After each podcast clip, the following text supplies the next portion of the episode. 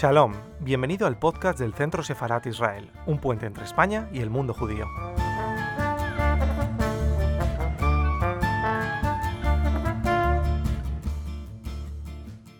Buenas tardes. Gracias Adriana Menase por estar esta tarde lluviosa en Madrid con nosotros. Yo no sé que estás en Veracruz, en México, desde allí nos vas a, dar una charla en torno a un personaje que nos parece muy importante, relevante para el pensamiento judío contemporáneo, como es Emanuel Levinas. Nos parece muy interesante tu, tu, charla, tu propuesta de charla, Adriana, porque es un personaje que, como hablábamos recientemente, pertenece a la, al pensamiento judío contemporáneo, se mueve mucho en los círculos, se habla mucho sobre Levinas en muchos círculos eh, actuales y es importante también llevar este pensamiento a un público más amplio. Eh, sacar de, Levinas aquello que nos puede servir para nuestra reflexión en torno al judaísmo y a nuestra vida y relacionarnos con ese pensamiento que, con el que yo siempre me quedo al menos con una frase y te doy la palabra que es actuar como si todo el mundo estuviera, todo el peso del mundo estuviera en mis espaldas. Un, tiempo como ahora, un tiempo de reflexión que dentro de unos días es el año nuevo, mañana mismo celebramos el Año Nuevo, Rosh Hashanah, pero además en una situación tan grave como la que estamos viviendo, este pensamiento, la mirada del otro, creo que es esencial para poder sobrevivir y convivir con esta situación actual. ¿No es así, Adriana? Muchísimas gracias y espero con mucha ilusión escuchar tus palabras. Muchísimas gracias a ti y a ustedes, al Centro Sefarad. Es un gusto realmente estar aquí um, en estas condiciones. Confieso que pensaba hacerlo de manera presencial y me hubiera encantado, pero esto es lo que estamos viviendo ahora.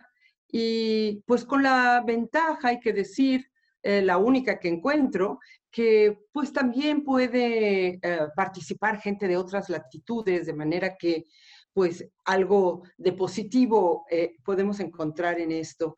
En cualquier caso, es un gusto realmente compartir con ustedes esta charla que he intitulado Levinas y la esencia del judaísmo.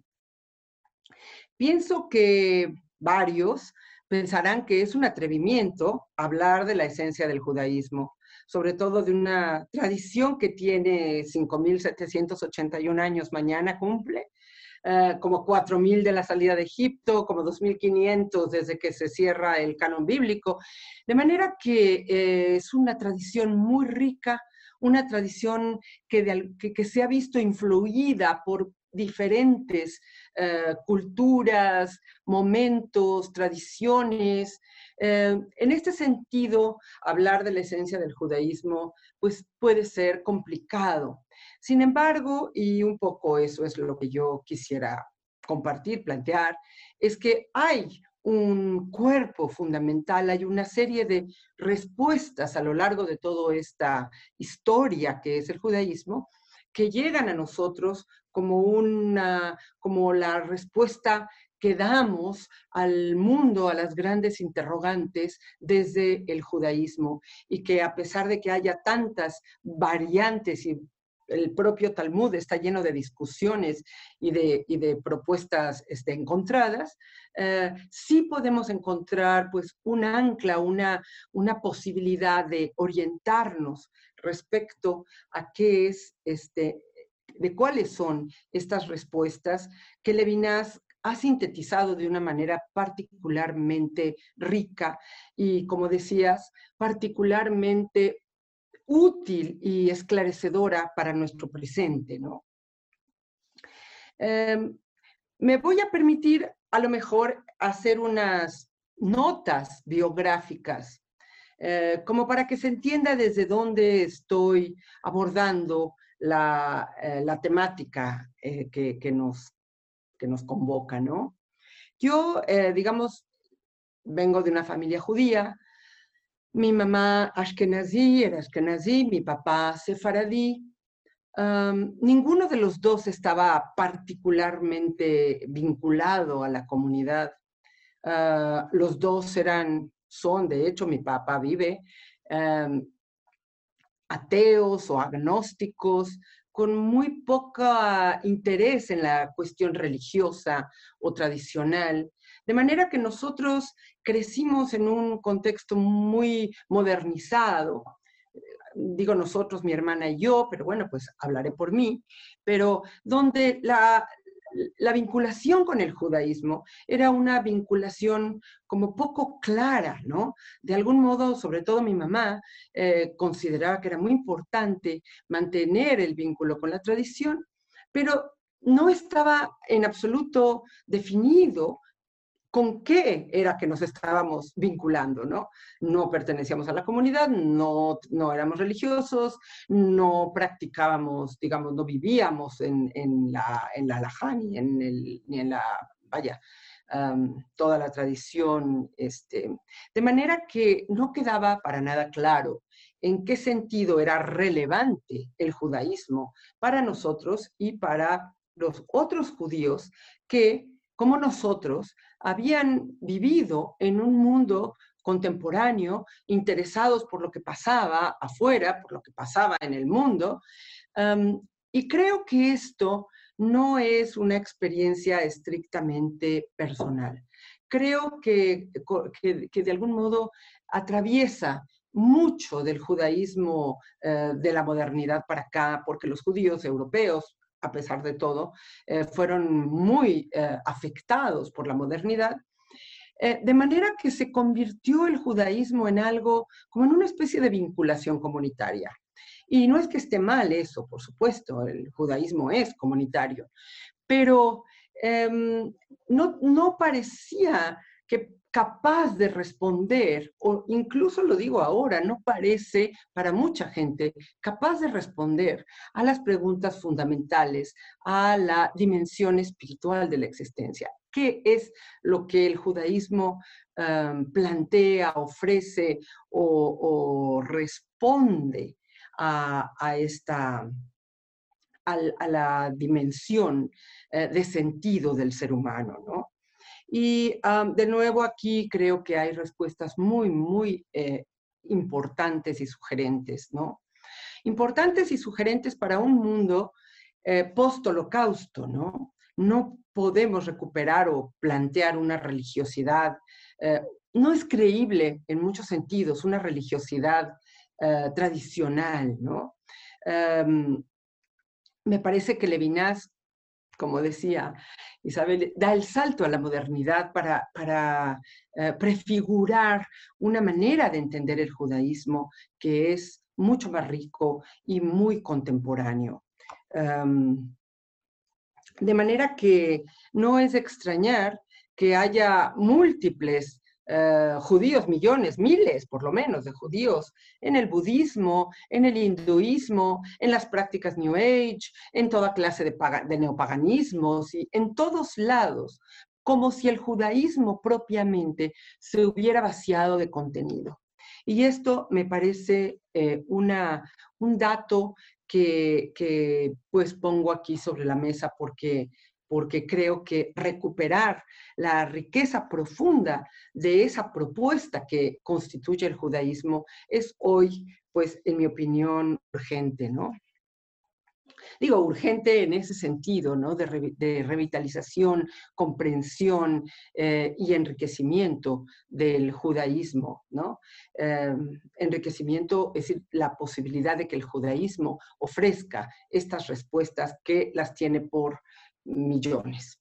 Hay muchos acercamientos al tema del judaísmo, qué es el judaísmo y cuál es el valor del judaísmo, eh, de autores muy importantes, hay muchísimas, eh, digamos, reflexiones. Eh, particularmente está el libro de Leo Beck, que se llama La esencia del judaísmo, un libro que se escribió en respuesta a, otro que se llama La esencia del cristianismo de Adolf von Harnack, donde, digamos, el cristianismo se deslinda del judaísmo a partir de una serie de cuestiones que los judíos no reconocen en absoluto, ¿no? Entonces, Leo Beck, eh, este libro clásico, una referencia fundamental, em, digamos, plantea un judaísmo en el que los judíos pueden reconocerse. Hay muchos otros, es una vasta literatura, pero lo que me parece eh, interesantísimo de Levinas es que él no está reflexionando eh, en torno al valor del judaísmo, ni siquiera en, en, torno a qué es el judaísmo, por lo menos no en un primer momento. Lo que hace Levinas es beber en el judaísmo, tomar del judaísmo todo aquello que le permite dar respuesta a las interrogantes de su tiempo, a las brutales interrogantes de su tiempo, que son ni más ni menos que la Shoah. Eh, Levinas toma del judaísmo, vuelve al judaísmo para encontrar allí una respuesta al holocausto por un lado y por otro a los, al pensamiento que eh, emana de allí y que planteaba pues unas, unas eh, digamos, eh, cuestiones que no había manera de resolver, sino justo volviendo a los grandes temas y a las grandes corrientes del judaísmo. De hecho, es famoso que Levinas decía en algunas de sus entrevistas que él en realidad solo había traducido la Biblia al griego, ¿no? O que había traído la sabiduría de Israel al banquete de la filosofía. Es decir, que había intentado mostrar cómo desde el pensamiento de Israel era posible volver a pensar algunas de las cuestiones que en el mundo de la filosofía occidental parecían este, clausuradas. ¿no? Em, bueno, voy a hacer una, también una ubicación sencilla, muy, muy rápida, de Emanuel Levinas para aquellos que no estén familiarizados con, este, con él. ¿no?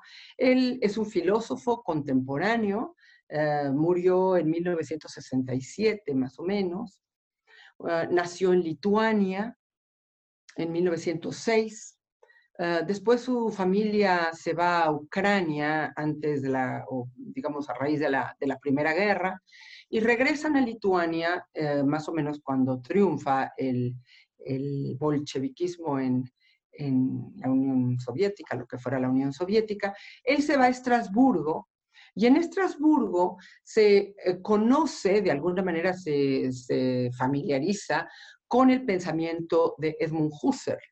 Edmund Husserl es el padre de la fenomenología. Eh, a Levinas le parece extraordinario esta nueva manera de plantear eh, el pensamiento filosófico y va, de hecho, a Friburgo a estudiar con Husserl. Eh, se estudia efectivamente, digamos, cursa varios seminarios con Husserl y conoce allí también a, a Heidegger, a Martin Heidegger.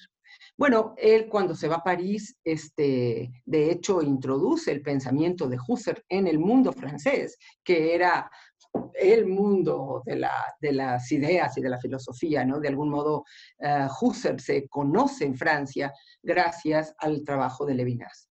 Pero bueno, conoce también a Martin Heidegger, que Heidegger en aquel momento era el, alumno directo de, Husserl, un poco el continuador de Husserl, Husserl lo consideraba su, heredero. Y este, toma algunos seminarios con, Heidegger también. Eh, en 1900, después él se va a París, pero en 1933, cuando Hitler toma el poder, Heidegger acepta el rectorado de la Universidad de Friburgo ese mismo año. Y el famoso discurso del rectorado de, Heidegger ya presenta una serie de eh, resonancias muy cercanas al nazismo. Eh, bueno, no me voy a meter en el tema de si Heidegger era o no nazi, obviamente era nazi, pero digamos su filosofía, etc. Eh, es una discusión importante, una discusión que tiene ya, no sé, unos 30 años, 20, 25 años, eh, con el trabajo de Víctor Farías, de Emanuel Fay, de un colega eh, malagueño que vive en, Jalapa y que ha hecho Julio Quesada, que ha hecho un trabajo muy importante al respecto. Pero para Husserl, el que, el que, haya, el, que Heidegger hubiera aceptado el, el, rectorado de Friburgo ya planteaba una ruptura fundamental con la filosofía, con la fenomenología, porque la fenomenología se mantiene dentro de los parámetros de la ética y dentro, y dentro de los parámetros del humanismo. Y Heidegger, de alguna manera, rompía con todo eso. No solo es lo, consideró una traición filosófica, sino una traición personal. Heidegger, como rector, eh, expulsa a Husserl de la Universidad de Friburgo eh, cuando Husserl era un profesor emérito, le prohíbe el uso de la biblioteca. Y bueno, todas estas cosas que, que se planteaban los nazis y que Heidegger de alguna manera obedeció. Este, y en el caso de Husserl, que era su maestro, le, como se sabe, también quita el, la dedicatoria que le, había, que, le había hecho a su maestro en Ser y Tiempo, la quita en la segunda edición, en fin, toda serie de, cuestiones y por supuesto la más grave fue la afiliación eh, clara y directa de Heidegger al, al Partido Nacional Socialista poquito tiempo después de que aceptara el rectorado de Friburgo. ¿Por qué digo esto? Bueno, el tema aquí es que para Husserl fue un, dolor del que según sus biógrafos nunca pudo superar, pero para Levinas debe haber constituido una, una puesta en cuestión y una eh, necesidad de revisar todo lo que él mismo había aceptado. Eh, anteriormente, eh, un poco en apoyo a, Heidegger. Eh, por ejemplo, en la, famosísima encuentro que tienen en Davos Heidegger con otro filósofo importante, Cassirer, que era el, el representante, digamos, de la, de la corriente neocantiana, ¿no? Em, no me quiero meter demasiado en los temas de, digamos, de, filosofía, sino que, sino que Levinas se ve obligado a revisar qué quiere decir esto de el fin de la metafísica, el fin de la metafísica que Heidegger había puesto eh, sobre la mesa eh, y que Levinas había apoyado en ese, en ese famoso encuentro en Davos, y que de pronto le aparece como algo mucho más radical y mucho más eh, digamos, terrible, amenazante, de lo que aparecía en aquel primer momento, ¿no? La, el fin de la metafísica se había leído como un cuestionamiento sobre eh, el sujeto del conocimiento, la diferencia entre, entre eh, apariencia y esencia, y eso, la, la, verdad como verdad del conocimiento, y esa crítica de algún modo ya había sido como integrada y aceptada por el propio Levinas. Aquí se da cuenta de que esto va mucho más allá, de que lo que está planteando Heidegger, y esto es muy anterior a, por ejemplo, a la Carta sobre el Humanismo y otras, otros textos, apuntaba a la destrucción del hombre como noción, la, noción del hombre, a la, a la, idea de la libertad, a la idea de, de la subjetividad, y a la idea de la moralidad. Y aquí es donde Levinas, de algún modo, traduce la Biblia al griego, ¿no? Y plantea que eh, la vida del ser humano es una vida que se construye como sentido.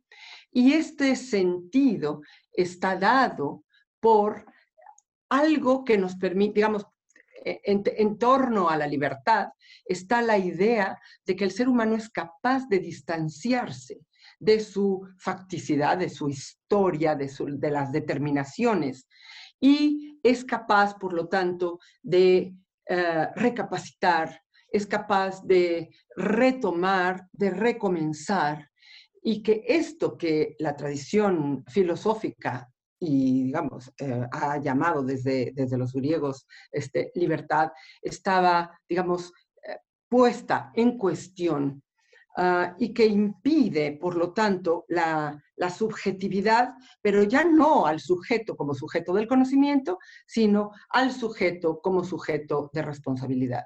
Y aquí Levinas lo que plantea es que esta filosofía del ser y esta filosofía del ser, digamos, eh, heideggeriana, pero otras filosofías del ser, lo que hacen es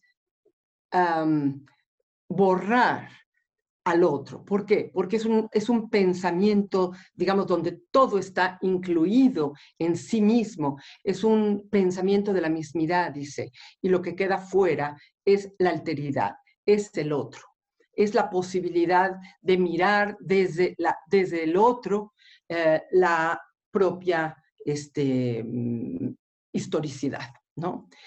Esta, esta, eh, esta mirada, que es una mirada que va, digamos que trasciende o que va más allá de la, de la propia historia, que nos permite entender la historia desde su trascendencia, es em, en Levinas, Levinas lo, lo, lo, ve como el, el mandamiento de la ética. Es decir, esta esta trascendencia no es una trascendencia que, digamos, que, me remite de nuevo a un Dios medieval, no es la trascendencia que me remite de nuevo a la razón moderna o a la verdad moderna.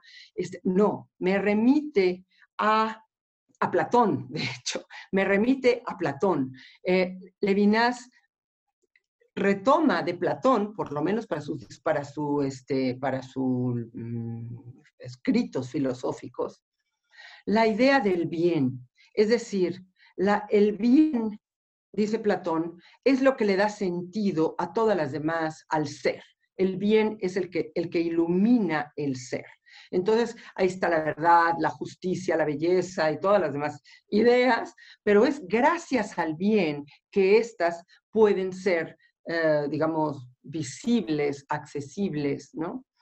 Ah, hace la, metáfora del sol, de, si se recuerdan de la, de la idea de la caverna, digamos, de la imagen de la caverna, el bien es el sol, que no puede ser mirado directamente, pero que es aquello que echa luz sobre todo lo demás.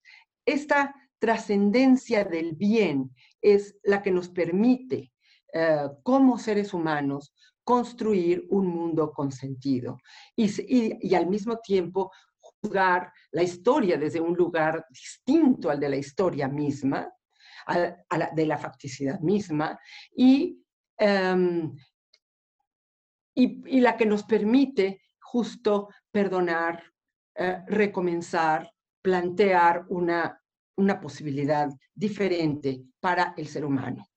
¿Y dónde encuentra Levinas esta trascendencia del bien, esta mirada de la trascendencia? ¿Qué, es, ¿Qué quiere decir mirada de la trascendencia? Que trasciende a la historia misma, que, tiene una, una realidad que, justamente como el bien eh, ilumina la historia, ¿no? ¿A dónde la encuentra Levinas? La encuentra en lo más cotidiano, en el rostro del otro, en, nuestra relación con nuestro prójimo. Es decir, esta trascendencia del bien no es una cosa abstracta, eh, qué sé yo, eh, perdida, no, es nuestra relación con el prójimo. Es allí donde se juega toda la, digamos, la dimensión metafísica de la existencia, ¿sí?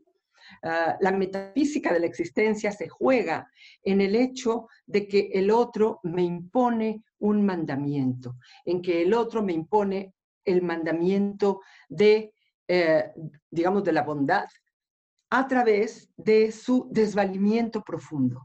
El ser humano está profundamente, em, digamos, es profundamente vulnerable y es vulnerable porque es mortal la marca de su mortalidad está inscrita en lo que llama Levinas su rostro. El rostro es la desnudez, aunque esté pintado, aunque esté, esté qué sé yo, eh, digamos en pose, cualquier cosa, nuestra mortalidad está inscrita en el rostro y este rostro que de alguna manera eh, se presenta como fragilidad inevitablemente, impone un mandamiento. Esto es muy importante, porque no es que el rostro, digamos, no es que la vulnerabilidad radical del ser humano, eh, digamos, pida caridad, ¿no? Por favor, no me mates. Para Levinas, el mandamiento del rostro es no matarás, no matarás.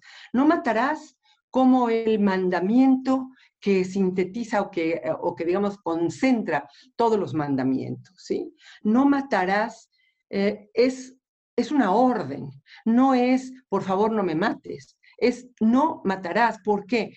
Porque esta orden que viene, digamos, de la trascendencia del bien, que viene de la fractura del, del otro ser humano, instituye la ética, instituye el orden moral.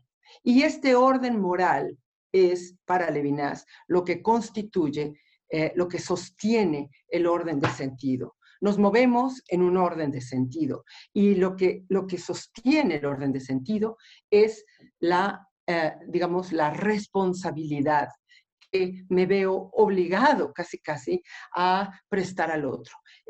la respuesta que, de manera eh, constitutiva eh, me, llama a la que me llama el otro, ¿sí? No, no sé si queda un poco, si queda claro esto, pero bueno, puedo dar algunos ejemplos que no sé si, si puedan ayudar un poco a entender esto, ¿no?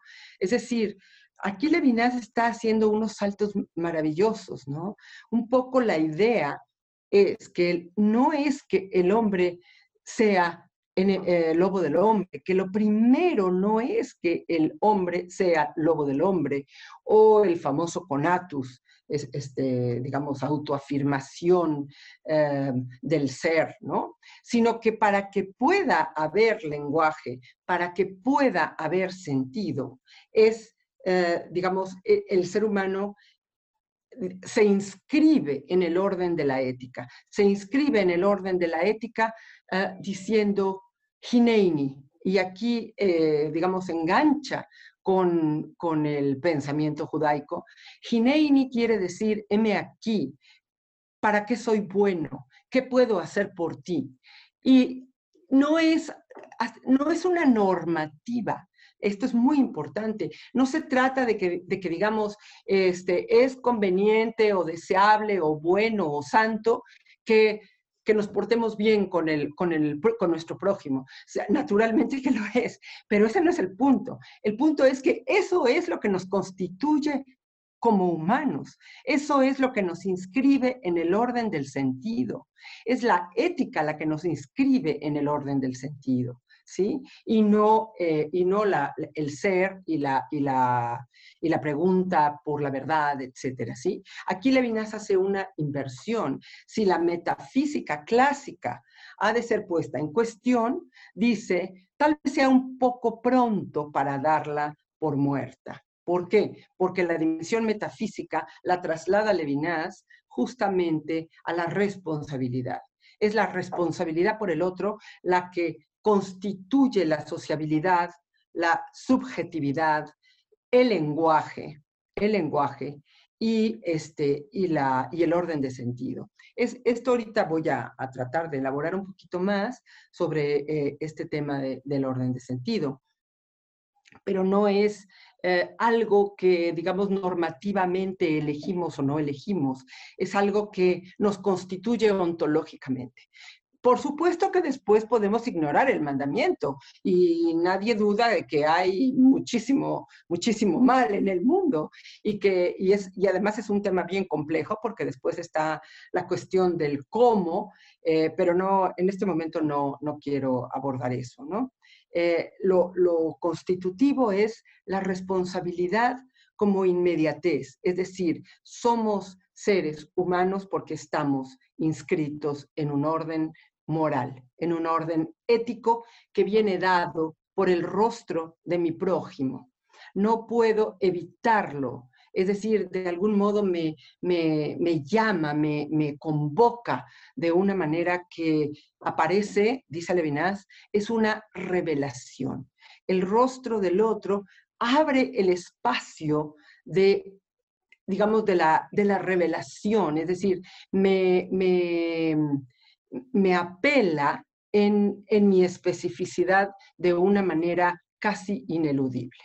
Y esto lo vemos cotidianamente, así como cotidianamente constatamos, por supuesto, eh, la negativa a, obedecer el mandamiento, también cotidianamente constatamos el, eh, el, soporte en el que nos movemos, este, desde, qué sé yo, desde alguien que, nos pide, qué sé yo, en la calle, em, algo para, comer, o que un amigo que nos habla en mitad de la noche, me, siento muy mal, ven por mí, o, este, o un alumno, en fin, miles y miles de situaciones en donde el otro me, eh, me convoca, me llama, me exige. y, el, pensamiento, eh, digamos, bíblico lo, expresa como el pobre, el huérfano y la viuda, la atención al pobre, al huérfano y a la viuda.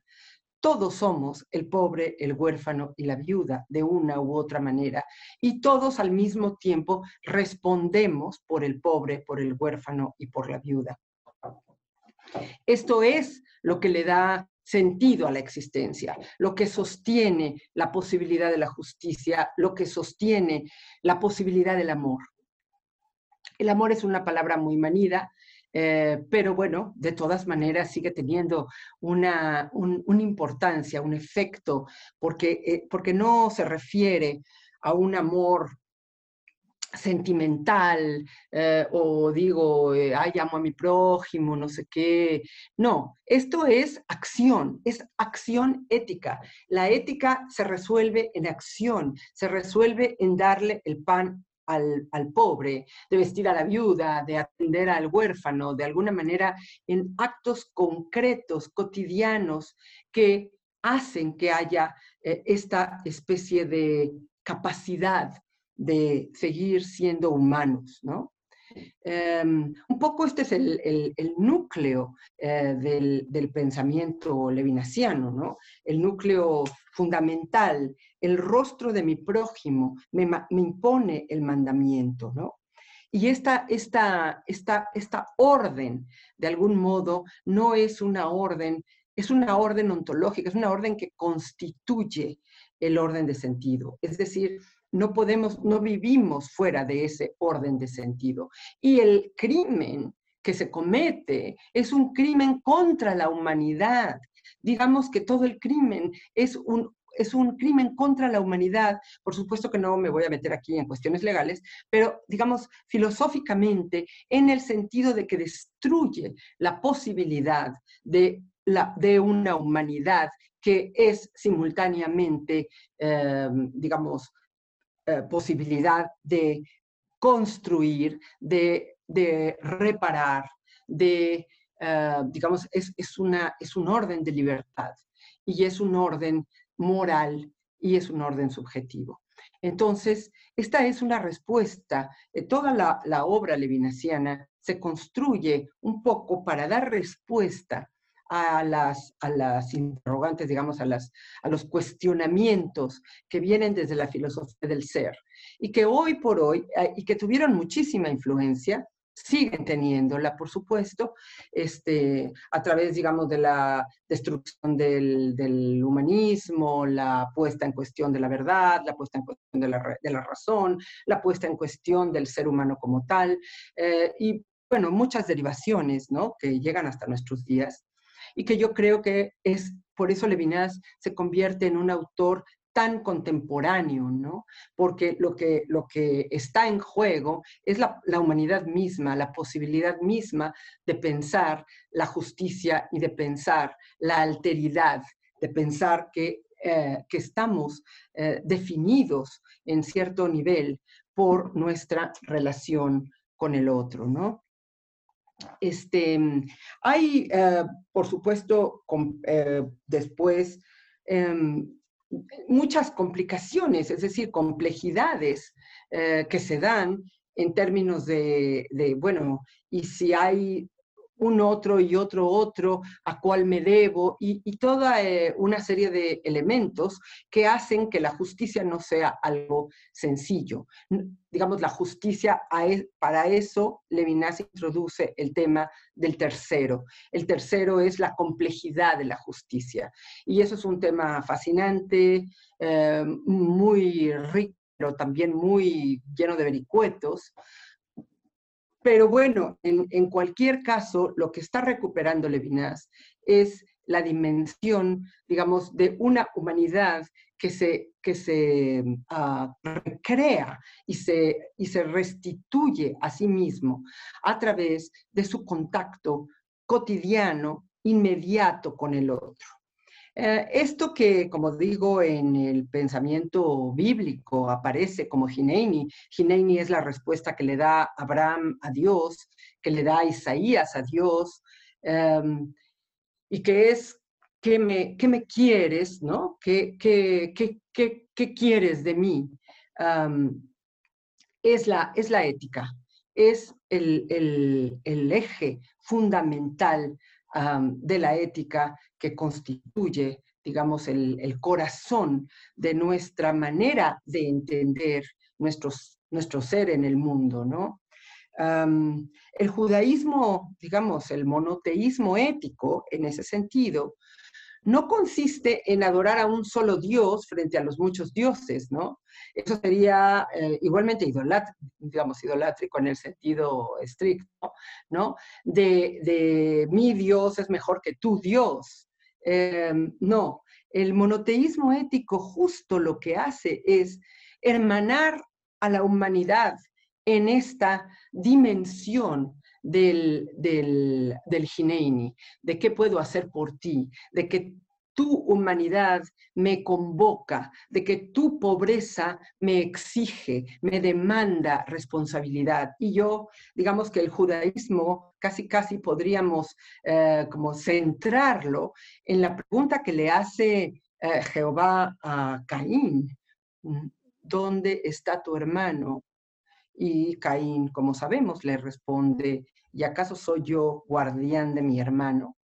Bueno, justo el judaísmo dice, sí, eres el guardián de tu hermano, porque eso es lo que nos constituye humanamente. Y eso es lo que permite que el mundo sea bueno.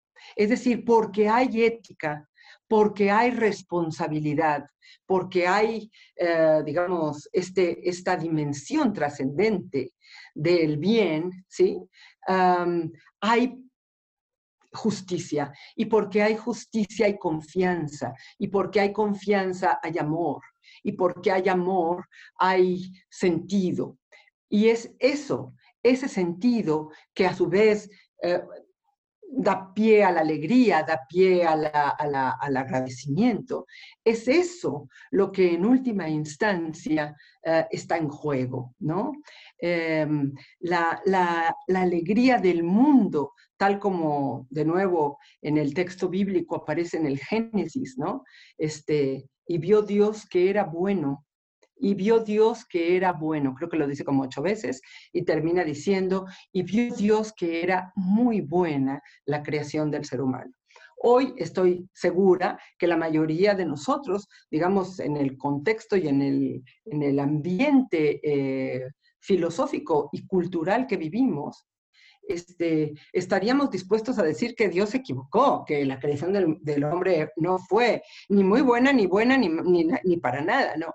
Entonces, este pensamiento de recuperación de la bondad del mundo, de la extraordinaria riqueza del mundo, es lo que está en juego eh, a través de la, de, la, de la, ética, de la moralidad. La ética es la que funda, la que sostiene de alguna manera nuestra sociabilidad, nuestra libertad, pero también nuestro encuentro, también la justicia, también la posibilidad del sentido, también la posibilidad de la alegría, también la posibilidad del agradecimiento, ¿no?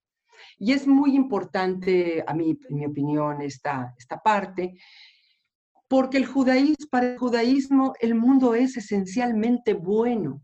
Es bueno en su, en su origen, digamos. El mundo no está pensado como un lugar de maldad eh, del que nos vamos a librar en el otro mundo, que ese sí es el bueno y es ahí donde vamos a ser felices.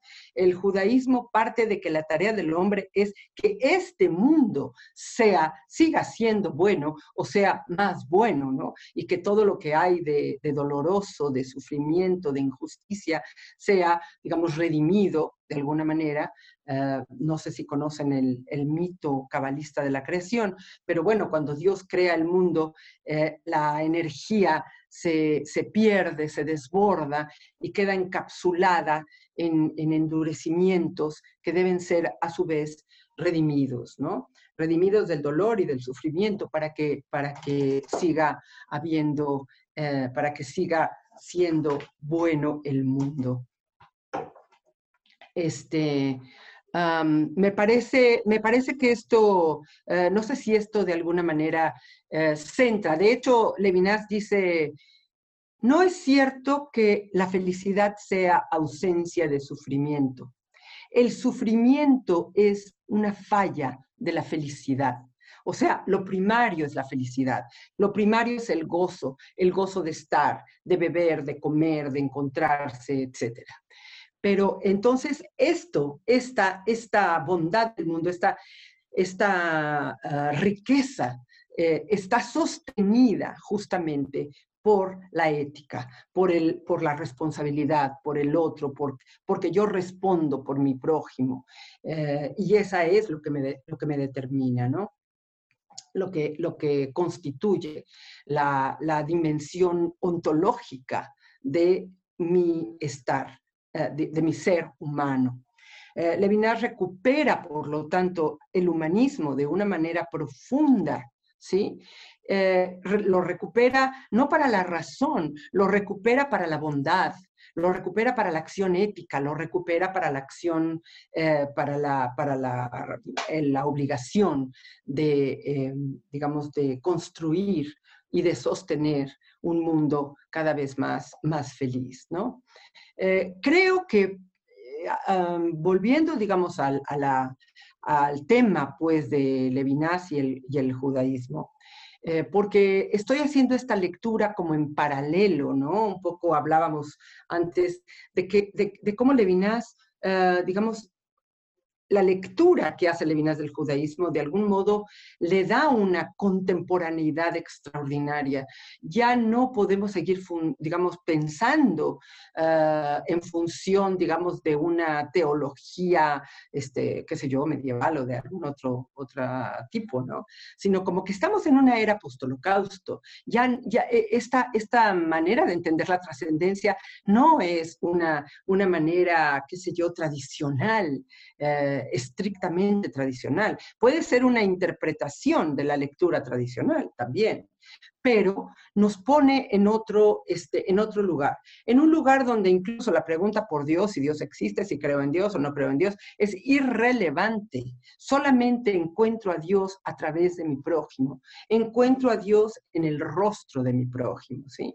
Y creo que el judaísmo, por ser, y se le ha acusado de, ser una, religión muy mundana, por, esa mundaneidad parece que no eh, alcanzamos a dimensionar la, la, propuesta espiritual que plantea, la propuesta espiritual que plantea el hecho de que, y cito a Levinas de nuevo, las eh, necesidades materiales de mi prójimo son mis necesidades espirituales. Es decir, la, espiritualidad misma se cumple y se realiza en la ética, se realiza en el acto, en el acto ético, eh, en, el estar aquí, en el Gineini, en el Gineini real, ¿no?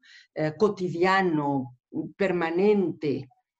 Y bueno, pues tal vez termino un poquito con, la frase, con una de las frases de, la, no sé cómo estamos de tiempo, de, de, la sabiduría de los padres, ¿no?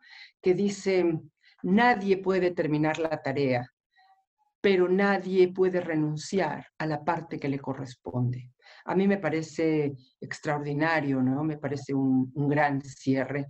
Quiero decir, una gran frase, una gran síntesis de lo que constituye la, la extraordinaria fuerza de la demanda que hace el judaísmo a los seres humanos y de la profundidad que esto implica para la vida espiritual. Em, bueno, yo esto es lo que he de algún modo descubierto a lo largo de mi vida. Muy brevemente, creo que eh, Levinas me ha permitido entender una serie de cosas que estaban como en el, e, e, en el rincón ¿no? de la infancia y que creo que em, constituyen tal vez el marco más fundamental del judaísmo, del judaísmo como lo conocemos y del judaísmo contemporáneo. Muchísimas gracias. Muchísimas gracias a ti, Adriana, eh, profesora en filosofía, además que tienes un doctorado y, vemos también que has estado en New School of eh, Social Research en Nueva York, o sea que tienes un amplio recorrido. Pues nos han estado eh, visitando y siguiendo desde varios lugares, México, Colombia, nos envían saludos de varios sitios y nos envían preguntas realmente interesantes de público que conoce de lo que estamos hablando, de lo que estás eh, reflexionando, que son todas muy interesantes. Eh, por ejemplo, Raúl Pesa nos pregunta sobre la relación con el, si la relación con el otro tiene un vínculo con, con la obra de Martin Buber, el yo-tú, cuál es su relación entre ambos y cuáles serían también las semejanzas y diferencias una, una pregunta muy, muy eh, interesante, muy importante. De hecho, Buber, eh, bueno, Levinas empieza eh, tratando de deslindarse de Buber. Hay muchísimas semejanzas. El otro levinasiano puede entenderse como el tú buberiano, por supuesto que sí. Eh, creo que eh, esta es la semejanza, la afinidad más importante entre el pensamiento de Levinas y el pensamiento de Buber. ¿no? Em, Levinas, por supuesto, que era, era más joven que, que, Buber, entonces quería como diferenciarse de Buber y, eh, digamos, le critica que, que Buber se permite ciertas expansiones, como él viene de una tradición hasídica, digamos, eh, no sé si conocen el, el yo tú de Buber, él habla, por ejemplo, del tú en, eh, en, la naturaleza, del tú en las obras de arte, y Levinas lo quiere mantener dentro del orden de la ética. Yo creo que esa también es la diferencia eh, fundamental. digamos, esa y la idea de la reciprocidad, ¿no? Es decir, como que yo soy responsable de ti y tú eres responsable de mí, en Buber, ¿no? En, la relación yo-tú. Mientras que en Levinas, no, yo soy responsable de ti. Y si tú eres responsable de mí, eso es asunto tuyo. Yo soy responsable de ti ante todo. Y cita mucho, le gusta mucho a Levinas citar a Dostoyevsky. Dice, yo soy responsable de todos. No, todos somos responsables de todos. Y yo más que nadie, ¿no? de algún modo esa frase eh, de Dostoyevsky le encanta a Levinas, la cita con, frecuencia, este, pero es un poco la idea eh, esta de que yo no me puedo hacer responsable de que, de si tú eres responsable, tú eres responsable, pero yo soy responsable, yo no sé si tú eres responsable. Eh, esa, esa, digamos, giro que, que, da Levinas como para mantenerse dentro de la estricta dimensión de la responsabilidad, ¿no? pero hay muchas afinidades y al final mm, eh, Levinas reconoce, hace un reconocimiento importante a Buber como el filósofo que abre esta filosofía dialógica, por llamarla de algún modo, ¿no? Eh, sería lo que... Eh, John Jairo nos pregunta acerca en, Levinas acerca de la mismicidad eh, y también, también nos hace otra pregunta eh, sobre el tema ambiental y, dice así, ¿podemos plantear que lo ambiental es lo otro y por lo tanto relacionado con la alteridad? Bueno, a ver, esto es interesante, también muy complicado, ¿no? La mismidad. La mismidad eh, es un tema recurrente en Levinas, es el tema del ser. el ser es la mismidad, el ser es la totalidad, porque el ser es, eh, digamos, el, digamos el, es el, el, conjunto, digamos, de la facticidad y de la historicidad, y más allá de eso no hay nada. Entonces, eh, para Levinas, esas son filosofías de la guerra, filosofías, de, digamos, de donde el otro queda excluido. El otro queda excluido de la filosofía del ser. Eh, la filosofía del ser sería, en este sentido, una mismidad, un pensamiento de la mismidad, aunque igual el pensamiento de la mismidad lo podemos como desbrozar, ¿no? Eh, todo lo que es conocimiento, todo lo que, lo que no apunta a esta trascendencia del bien, puede eh, caer dentro de la, de la noción de mismidad. Y es una violencia. Es una violencia, ¿por qué? Bueno, desde, el pensamiento, desde la perspectiva de Levinas, de, Heidegger, ¿no? desde la perspectiva, quiero decir, desde la perspectiva de Levinas leyendo a Heidegger, perdón, em, es una violencia porque lo que importa es el ser y no el ente, no el sujeto, no el viviente, no el individuo que vive y sufre, y justo el individuo que vive y sufre es el portador de la trascendencia. Esto es muy importante, es el portador de la trascendencia. Yo no encuentro a Dios ah, en, éxtasis o en viajes extáticos o en, por lo menos en Levinas, ¿no? No, no hay eh, un, contacto directo con eh, con, la, con la divinidad o con, o con la trascendencia el, portador de la trascendencia es el prójimo. Y solo encuentro a Dios, vamos a decir, en, a través de mi prójimo. Entonces, eh, el tema de la mismidad es la anulación, básicamente, del existente. Y en ese sentido es una violencia brutal que ya también Kierkegaard había, digamos, mencionado, ¿no? Había hablado de esto frente a Hegel, etc. Eh, pero bueno, aquí está, está clarísimo. El tema de la naturaleza como otro sería impensable, desde mi punto de vista, impensable desde Levinas. O sea, la naturaleza es parte de esa mismidad, ¿no? Porque yo puedo ser responsable del árbol, sí, en algún sentido soy responsable del árbol, pero yo no veo en, en el árbol, se ha hablado de si el árbol tiene rostro, por ejemplo. Se ha hablado si el perro tiene rostro. Bueno, es un tema muy actual, muy actual. Creo que mucho del, pensamiento levinasiano actual va por este lado, ¿no? ¿Qué hacemos con la naturaleza? ¿Qué hacemos con la ecología? ¿Qué hacemos con el desastre natural que hoy nos, nos está, pues, justamente convocando, ¿no? Para mí, en definitiva, el, pensamiento, la, la responsabilidad por la naturaleza y el tema de la naturaleza no puede ser entendido eh, como alteridad sino porque no tiene rostro, porque no, digamos, no, no, eh, no es parte de una dimensión de, digamos, de una dimensión ética. Yo no le puedo pedir al león que no se coma el venado, no lo puedo hacer responsable, está fuera de la moralidad. Eh, de la misma manera que el árbol se cae encima del otro y lo mata o, o le mata las raíces por abajo, y tampoco puedo hacer responsable al árbol de que le mate las raíces al otro. ¿sí? Este, estamos hablando de un orden de sentido, estamos hablando del orden de sentido eh, que, este, que justamente el ser humano instituye a través de la ética y a través de la moralidad. Entonces, yo creo que el problema de la naturaleza y el problema de los árboles y el problema del, del, eco, del ecosistema es un problema político, es un problema que los seres humanos nos tenemos que hacer cargo. Nos tenemos que hacer cargo del desastre que creamos, por supuesto, pero eso no me yo no entiendo, no, no, no me parece que, es, que podamos elevarlo al nivel de rostro, al nivel metafísico. Por esto que digo, están fuera del orden, digamos, de la moralidad. Bueno, y por último le recogeré dos preguntas. Em, John, em, también nos, nos, preguntan acerca de un tema que, que, realmente cuando uno lee la obra de Levinas eh, me parece que es interesante indagar ¿qué quiere decir Levinas cuando lo dice? Habla de la mujer y habla como, como la alteridad, como lo, completamente otro, el misterio.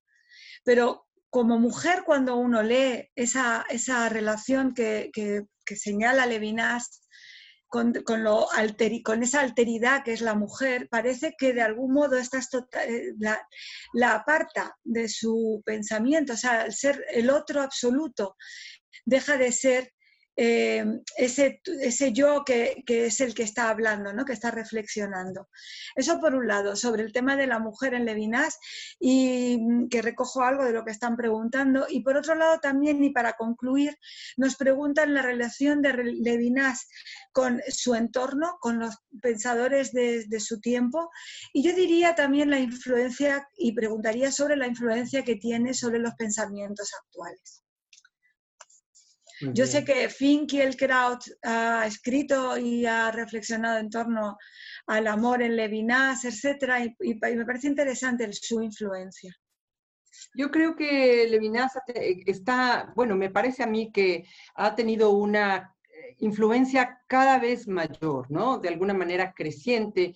Está Reyes Mate, los filósofos este, cristianos, eh, Dussel, no sé si conocen a Enrique Dussel, un filósofo mexicano que ha como que traducido todo esto a, la responsabilidad por el pobre, este, entendido en términos sociales. Este, de algún modo, este, la repercusión del pensamiento de Levinas es como que cada vez mayor y creo que ha sido como lenta, me parece a mí, o no sé qué tan lenta, pero como que ha ido cobrando cada vez más fuerza este, este pensamiento de la alteridad, este pensamiento de, digamos, de responsabilidad por el otro, ¿no? Em, pero de responsabilidad, como digo, ontológica, no, no solo, em, digamos, normativa o, moral, ¿no? Este, eh, eh, respecto a la mujer, es, un tema, este, bueno, interesante. Eh, a mí me, inquieta eh, un poquito también esta lectura, ¿no? Yo, yo también lo he, lo he reflexionado un poco. Me parece que Levinas está, digamos, Levinas es un hombre de los 30, 40, 50, etc. Y bueno, como me decía Mauricio Pilatos, que ya Sartre estaba haciendo, eh, qué sé yo, grandes declaraciones, este, ¿cómo se dice?, feministas, ¿no? Cuando Levinas estaba escribiendo que la mujer es, es, el misterio y todo eso. Levinas se mantiene en ese, en ese nivel y lo dice en algunos textos, recordarás, dice, esto es al margen del feminismo. O sea, por supuesto que reivindico que la mujer, eh, digamos, la igualdad de la mujer, pero esto va más allá, lo dice Levinas en algunos de sus textos, en un texto sobre justamente eh, que está, me parece que en, este, en El tiempo y el otro, un texto hermoso, eh, donde la mujer justamente, bueno, yo lo leo al revés, a mí, para mí, eh, porque han dicho que Levinas es misógino o que es, este, que tiene a la mujer metida en su casa, no sé si tenía a la mujer metida en su casa o no, pero en sus textos, en realidad está basándose, digamos, en una imagen poética, arquetípica poética, eh, y en ese sentido se le puede reclamar que no, que no se sube al discurso feminista, Ah, pero para lo que es lo que es especialmente interesante, me parece a mí, es que la mujer representa la humanidad en su esencia, digamos, en su, en su carácter fundamental. La mujer más que el hombre, o sea, eh, en, este, en esta, digamos, lectura arquetípica que hace de lo femenino y de lo masculino, el hombre es autoafirmación, arquetípicamente, ¿no?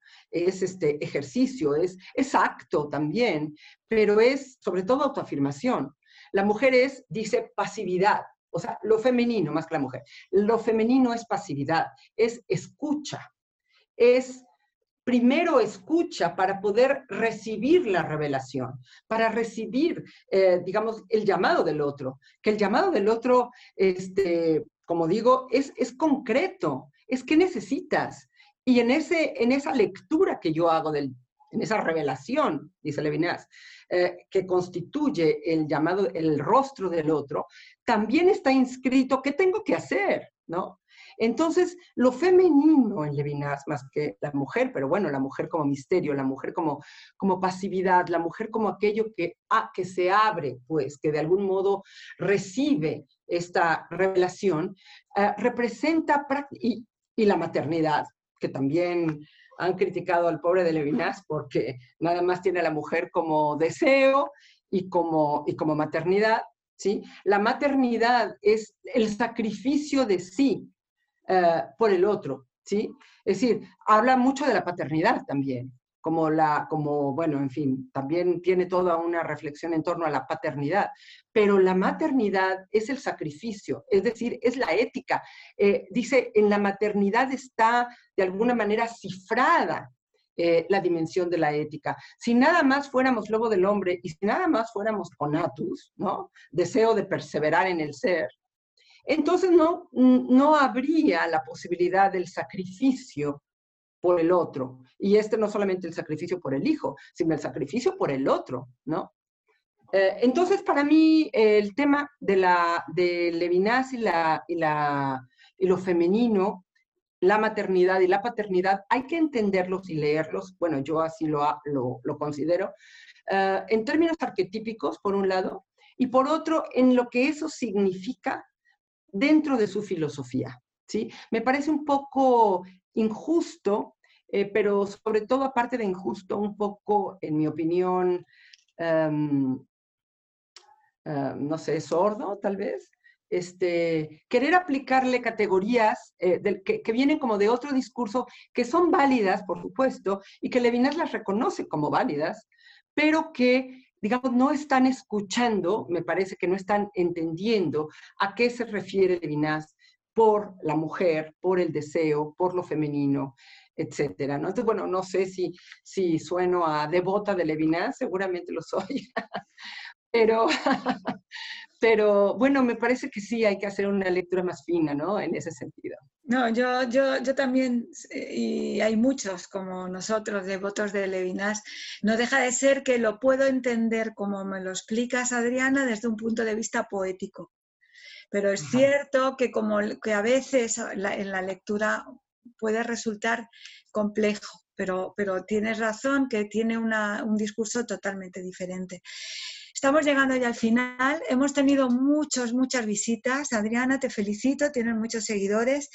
Eh, quisiera decir a todo este nuevo grupo de gente que nos está escuchando, que Centro Sefarad Israel es un consorcio formado por Ministerio de Exteriores del Gobierno de España, Comunidad de Madrid y Ayuntamiento de Madrid. Y que además nos encantaría que, nos siguieran en el canal de YouTube, porque además esta misma conferencia va a estar ahí y pueden, pueden llegar a ella eh, pinchando en nuestro logo, que está en la esquina inferior de, la misma pantalla de la ventana donde donde estáis viendo este, este encuentro. Y nada, sin más, desearte, Adriana Shanatova, desear a todos nuestros seguidores un, feliz año, que lo estrenen con miel y con manzanas y que de verdad muchísimas gracias Adriana porque esperamos que la próxima vez estés en Madrid y que todos esos proyectos que, de los que sabemos que estás trabajando en tu universidad y, con los grupos de trabajo en los que estás relacionada, pues podamos continuar estudiando esta obra. Y mira, te, podríamos dedicarle unas jornadas a ese Levinas y la mujer, que me parece muy interesante, porque en lo que sí estoy de acuerdo, que la, maternidad es de verdad ahí donde se encuentra la, la verdadera entrega ¿no? hacia el otro y es la verdadera responsabilidad por el otro en la mayoría de los casos. Muchísimas gracias, Adriana. Muchísimas gracias a ustedes, muchísimas gracias a ti y a todos, eh, a todo el público.